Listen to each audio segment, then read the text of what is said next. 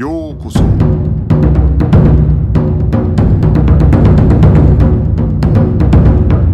Eu sou o Gustavo e você está ouvindo o Budocast. Bem-vindos a mais um Budocast. No episódio de hoje estamos aqui com Jean Rotondaro, líder da RMNU Brasil e que está com um curso além do tatame. Bem-vindo, Jean, ao Budocast. Obrigado, obrigado pelo convite aí. Prazer vir no canal aí para falar um pouquinho sobre jiu-jitsu e sobre esse novo projeto aí. Bom, para a gente começar, é, explica para os nossos ouvintes o que, que é o Além do Tatame, qual é a proposta desse curso. O Além do Tatame é, um, é basicamente um curso aí de gestão, né, de academia, mas que envolve desde tratamento com aluno, é, como você se portar como professor, é, divisão de turma, né, a parte da aula ali mesmo, é, parte financeira, parte de marketing, assim, tudo pro, que o cara precisa saber para ter uma, uma academia de sucesso ali, né. Eu tinha esse curso antes que era presencial, né, primeiro eu comecei fazendo ele dentro da minha equipe, dentro da RMNU, eu acho que eu dei esse curso três vezes só para só a RMNU, e depois eu abri para outras equipes, dei esse curso mais uma vez, presencial, né, e só que aí eu vi que tava assim, que eu poderia fazer um negócio online, né? Porque presencial é complicado, né? Se o cara lá de, sei lá, de longe quer fazer, já complica um pouco, né? Então, é nessa pandemia aí eu resolvi gravar as aulas e e colocar esse projeto para frente aí. É, o curso eu acho ele muito interessante, principalmente porque eu vejo que no mundo das artes marciais o professor ele meio que tem que se transformar em muitas coisas, né? Ele além de ser professor, ele tem que saber muito bem gerenciar uma academia, principalmente quando ele quer ter o seu próprio espaço, né? Ou seja, não usar, um, por exemplo, uma sala dentro de uma academia de musculação, alguma coisa assim. Uhum. Inclusive, tem, um, tem uma coisa que você até eu já vi você colocar no Instagram e tem no curso, né? Eu estou fazendo o curso, o curso é muito bom, que são os mandamentos do professor, né? É, então, na, é, na verdade, assim, né, cara, eu, eu, eu gosto de porque toda academia, toda não, né? Mas várias academias que você chega ali, é, você acaba tendo esse, aquelas regras, né? Dos alunos ali, né? Que ah, tem que cumprimentar o professor, né? Cumprimentar o tatame, não, não falar palavrão, né? É, ouvir, não, não interromper enquanto o professor está explicando, enfim, pedir para sair, né? Colocar o chinelo, várias, várias situações ali para o aluno, né? Mas eu acho que, na verdade, cara, que, é, quem deveria ter essas regras aí são os professores, né? Porque eu acho que o, o, o aluno acaba sendo um reflexo do professor. E quando não é, vira meio que uma, uma seleção natural. Ele acaba saindo dali por não se sentir bem, né? Então, se, se a academia é bem organizada, bem, né, seguindo regras ali, e esse aluno não quer seguir, e dificilmente ele fica lá, né? Ele vai procurar um lugar que ele se adapte melhor. Então, assim, tem vários itens que eu, que eu, que eu gosto de falar, né? É, de celular, por exemplo, manter o celular sempre fora do alcance, né? Ainda mais hoje em dia que que tem muita rede social, né? Então o cara tá pegando o celular toda hora para ver se alguém mandou uma mensagem, alguém comentou alguma coisa, alguém publicou uma foto. E, e se você tem o celular perto, você nem percebe a hora que você vê se já tá mexendo ali, né? Então eu acho que o celular tem que ficar dentro da gaveta, ali no escritório, não, não tem que levar esse celular para o tatame. Às vezes muito, muitos questionam de gravar uma posição ou gravar a aula, né? Eu acho que pede para alguém fazer isso para não para você não correr o risco de pegar o celular e ficar mexendo no celular, que é, é muito chato, né? Você você tá treinando ali e o seu professor mexendo no celular. E horário, né? Até cara? porque o aluno ele, ele, ele se sente desvalorizado, né? Quando Realmente, o professor, é, em vez com de estar tá prestando atenção no que o aluno está fazendo, está olhando para o celular, Sim. por exemplo. E, e é isso que eu falo, né? Às vezes, ah, mas eu tô gravando uma tô gravando a aula, mas o aluno não sabe que você tá gravando a aula, né? Ele, ele tá vendo você com, com o celular na mão, né? Então, assim, é, ele não vai imaginar isso. E aí, cara, tem, tem assim, né? É, o negócio de horário, né? Eu vejo muita gente cobrando o horário de aluno, mas o, o cara mesmo não chega no horário, né?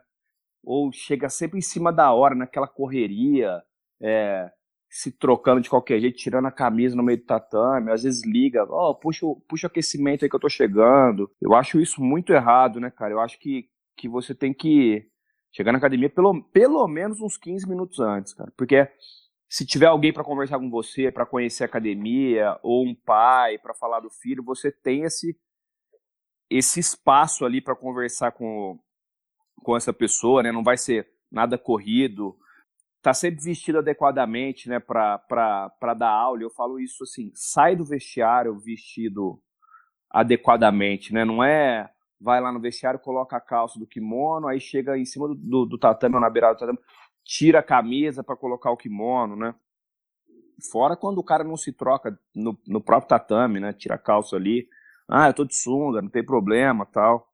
Eu acho isso muito muito errado, né, cara? Eu acho que o cara tem que tem que estar tá pronto ali, sai do vestiário pronto, kimono, hash guard, é, a calça, faixa amarrada, já sai pronto pro para dar para dar aula mesmo, né? Ah, cara, tem um monte de coisa. Agora de cabeça assim, vai pegou. Mas eu acho que basicamente a ideia é que o professor às vezes trata o, a aula de jiu-jitsu ou a aula de arte marcial como um hobby, né? Sim. E eu acho certeza. que no jiu-jitsu se vê muito isso, né? Então, às uhum. vezes o uhum. professor ele tem aquela é, aquele espaço com o tatame mais para ele fazer aquele treino dele do que realmente para olhar como um negócio e, e, entendendo que se ele quiser viver daquilo, ele tem que tratar como uma empresa, né? Como um, sim, como um negócio sim. como qualquer outro, né?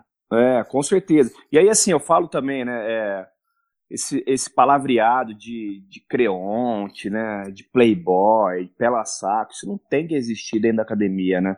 Não pode tratar um aluno assim, ah, não, mas ele leva na brincadeira. Mas às vezes o cara que tá ouvindo do lado não leva, entendeu? É, às vezes você chama um cara de creonte, aí o cara sai da sua academia chama ele de creonte, e o cara do seu lado ele veio de outra academia. Então ele é creonte também, né? Se, se for usar esse vocabulário, né? É, expor o aluno, né? Colocar apelido.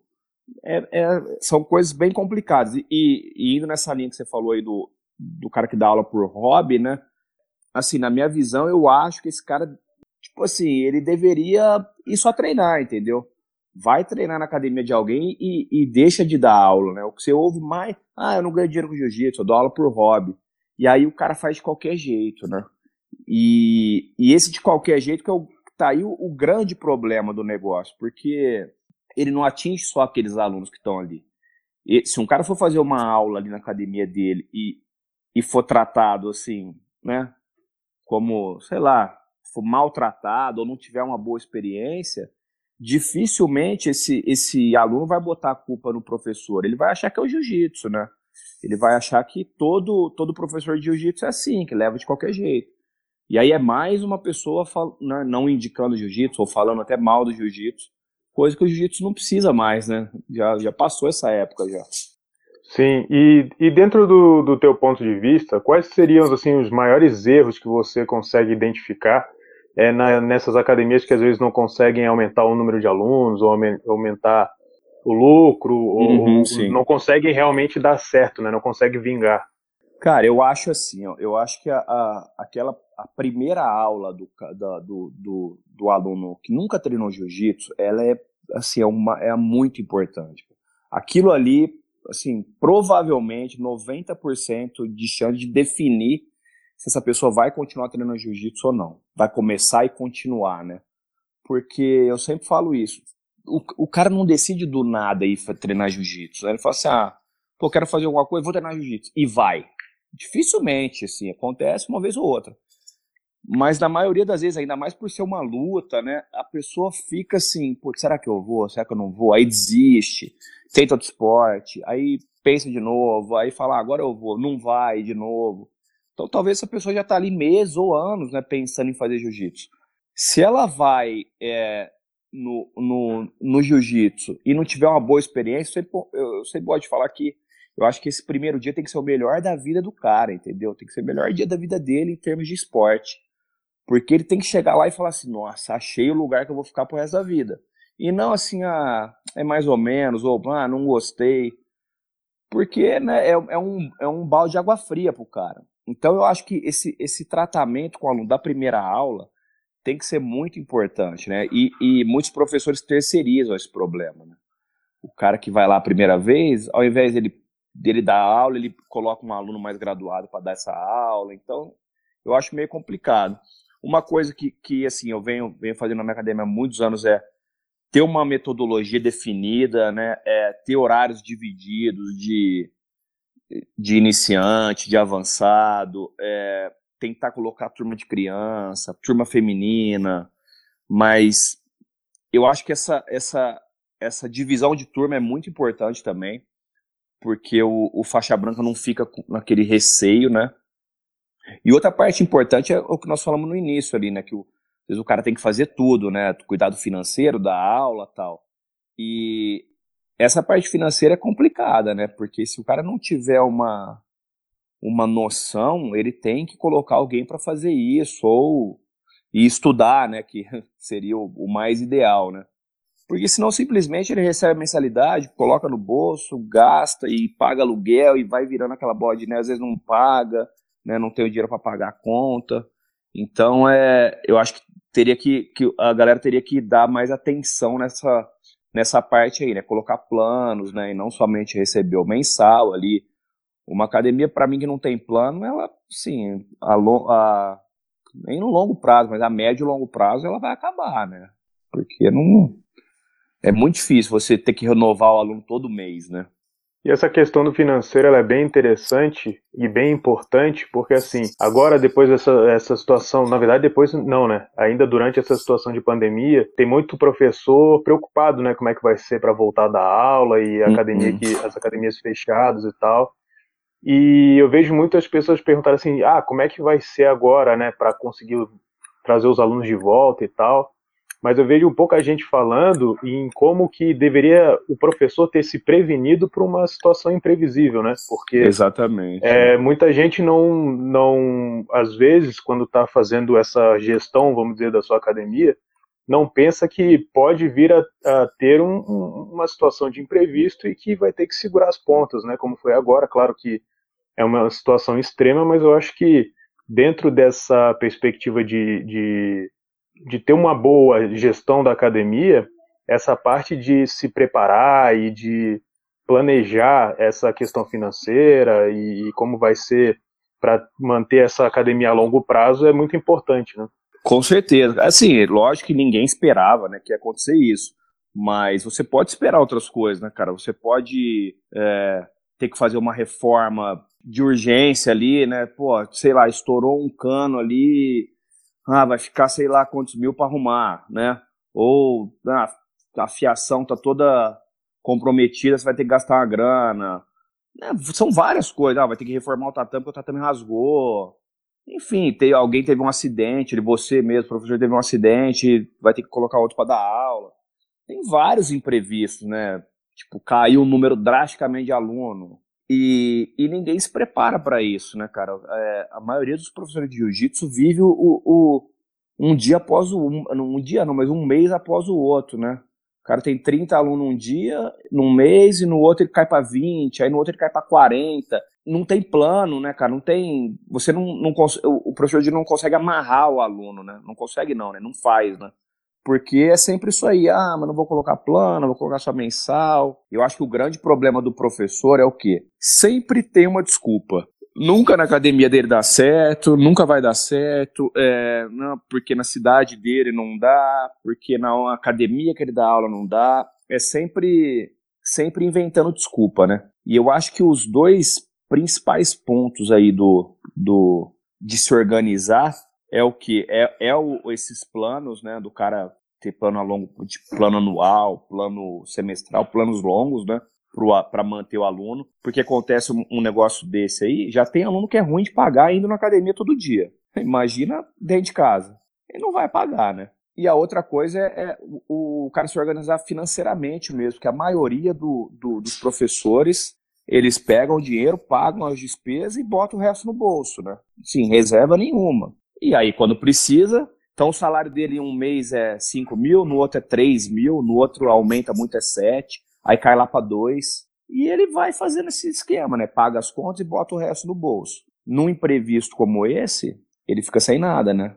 E aí desespera, né? Pede para aluno pagar, tem que entregar o ponto, negociar aluguel, fazer várias coisas que de desespero mesmo, né? E agora, é, retornando, né? É, após essa situação, eu acho que muita gente vai se preocupar em tentar ou trazer de volta os alunos que já tinha ou atrair novos alunos.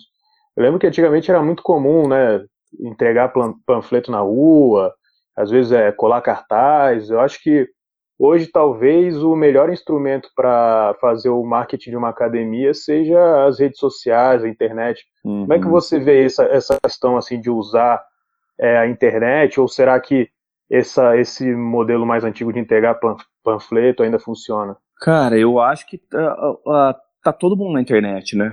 Todo público que você quiser atingir tá na internet. Então, ao invés de você pagar para fazer 3 mil panfletos, faz uma propaganda paga, né? Uma propaganda patrocinada e direciona o público que você quer está anunciando uma, uma turma feminina, vai lá, né? Mas é o que eu falo, tem que pegar alguém que saiba fazer, senão é dinheiro jogado no lixo também, né? É dinheiro que vai pelo ralo ali, porque você não sabe fazer. Não, eu vou fazer porque eu não quero pagar alguém. Aí você gasta mais do que se tivesse pago alguém, né? Então eu acho que tá todo mundo na internet. Esse negócio de panfleto, porque o panfleto você vai entregando ali no semáforo, tipo, é muito aleatório, né? O público, ah, vai entregar na saída de escola, mas cara, é, sim, é difícil, né? Eu vejo porque eu já fiz panfleto já e, tipo assim, número zero de alunos que foram por causa do panfleto, né? Não, não tinha procura, ó. Porque eu sempre faço esse, esse, esse trabalho de quando o cara chega na minha academia, eu pergunto da onde ele veio, né? Se foi indicação, se ele viu em rede social, se foi. Onde foi, né? E nunca, nunca, nunca, nunca já fiz panfleto, lógico. Nunca foi, foi através de panfleto, né? E só mudando um pouquinho de assunto, você falou dessa retomada aí, né? Eu vejo muita gente falando de que agora a galera vai se organizar, né? Porque passou um, um, um perrengue aí, então quem não se organizar vai ficar para trás. Cara, eu tenho medo de, disso, na verdade, porque eu não acho que é bem assim. Eu acho que o, o, o brasileiro tem memória curta, né? Então, eu acho que se, se esse professor de jiu-jitsu que leva nas coxas aí, fechou a academia, por exemplo, e voltar, vamos supor que volte, tem uma vacina aí, sei lá, e volte às aulas normal em janeiro, por exemplo ele vai voltar e ainda vai bater no peito que não se adequou, entendeu? Que, que, não, que é old school, né? Que é essa palavra que a galera usa aí, que é ridículo, na minha opinião também. E vai achar que eu sobrevivi uma pandemia, eu vou, eu vou virar professor de. A galera usa uns termos, né? Nada a ver, né? Que professor de, de, de hobby, para quem quer treinar por hobby, né? E meu medo é esse, é tipo aquele cara que, que enche a lata e no dia seguinte fala que vai parar de beber, né? Mas depois ele ele fala assim: não, vai dar tudo certo e vamos tocar do jeito que tá mesmo. Então eu tenho um pouco de medo em relação a isso, que, que a galera não aprenda com isso, né? As coisas se normalizando, a tendência é as pessoas voltarem a fazer do jeito que elas estavam mais confortáveis, que é o jeito que elas estão acostumadas, né? Sim, então, pois é. Ou seja, já faz de um jeito, aí inicialmente quando tá naquele medo, né, de, de, de perder tudo, vamos dizer assim, né, uhum. que é real, né, é, acaba procurando é, alternativas e formas de resolver, mas quando as coisas voltam ao normal, acaba sendo mais fácil voltar para o modelo antigo, né? Acho que Com certeza, é. Com certeza, porque é, é, o que eu falei pouco tempo atrás, né? Tudo pro cara é, é, quando você as mudanças, né? Elas são complicadas, né? A pessoa tem medo de mudar, tem medo que não aceita. Então, assim, a galera vai no cômodo, né? O, o, o, cara fica acomodado ali, ah, não, do jeito que tava, eu tinha uns aluninhos, dava pra ganhar um dinheirinho e tal. Então vou, vou acabar ficando assim mesmo. Eu, eu vi até pelo, pelo curso que nós falamos aí, né? Quando eu ofereci para alguns amigos, né? Cara, vários responderam a mesma coisa. Nossa, tô precisando muito, mas agora não dá, não sei o quê. E eu falei, agora que dá, porque quando voltar, você vai precisar ter uma, um, um modelo diferente de trabalho, né? Para você então o cara sabe que, que, que precisa, mas acaba não fazendo porque ele acha que é um gasto desnecessário. Ou que ele pode fazer do jeito dele, enfim. Mais alguma dica que você acha interessante dar para os professores agora, principalmente que vão precisar aumentar o, o próprio lucro da academia, né? E talvez tenham que achar alternativas que não seja necessariamente aumentar o número de alunos? Cara, eu acho que o cara tem que estudar, cara. Jiu-jitsu tem que estudar também. É, estudar no sentido de não estudar jiu-jitsu, né? Mas assim, é, estudar tudo, né, cara? Porque estudar marketing, estudar parte financeira, é, procurar. Eu sempre procuro, procuro ver as academias estão dando certo, né? As equipes estão dando certo. É, você não pode ir contra a, a, a maré, né?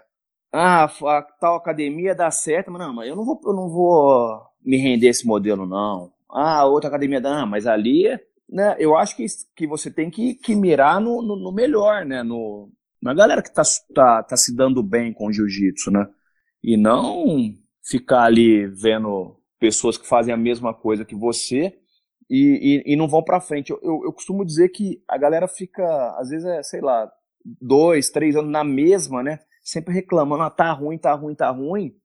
Só que não faz nada para mudar, entendeu? Se tá ruim é porque alguma coisa tá errada, você tem que mudar. Mas prefere jogar a culpa né, em outros, né? Ah, tá ruim porque meus alunos não sei o que lá. Então você tem que mudar o, o tipo de aluno que você tem, né? Você não pode mais ter esse tipo de aluno, você tem que ter cliente, não um aluno que está ali para pagar quando dá e, e, e não, não, a hora que quiser para e não, não faz nada para agregar. Eu acho que você tem que, que fidelizar os alunos, né? E os professores não correm atrás disso, né? Então esse que é o, se eu fosse dar um, um conselho é estudar, cara, estudar para marketing, estudar parte financeira, estudar metodologia de aula, é, separação de turma, tanto por, por nível de graduação ou por de criança também, né? Separação por faixa etária, feminino, e correr atrás de uma defesa pessoal, alguma coisa que vá, vá agregar e vá mudar o que está acontecendo na academia dele, né? Porque aquela aulinha ali todo dia, das, sei lá, das 7 às 9, todo mundo junto, vai lá, e ah, aquecimento, ah, posição, quebra o pau lá e já era. Até amanhã. Isso não vai, não funciona, né, cara? A gente tá num. Ou funciona se você quiser manter essa, essa galera aí que, que quer treinar só assim, né? Que, que não se preocupa muito com, a, com, com você, que não, não é fiel a você em termos de, de ser um cliente mesmo, né? Jean, então muito obrigado por ter participado do Budocast. Para quem tiver interessado no curso, como que consegue encontrar o Além do Tatame? Uh, Gustavo, o seguinte, né, é, agora a gente fechou uma turma, né, no, a primeira turma, e eu vou abrir outra turma agora em agosto, tá? Pode, pode me procurar pelo meu Instagram mesmo, né, arroba Rotondaro, ou na plataforma do Hotmart, tem o curso lá, é, mas o meu Instagram é mais fácil porque vai ter a, as notícias ali de quando que eu vou abrir e tudo. Mas se não achar, no, na plataforma Hotmart, é só digitar ali além do tatame. Então, obrigado por ter escutado esse podcast. Espero que vocês tenham gostado. Não se esqueçam de se inscrever lá no nosso canal no Instagram. Qualquer coisa pode enviar comentário, sugestões de temas e também pelo e-mail budocast.gmail.com. Então, muito obrigado e até a próxima.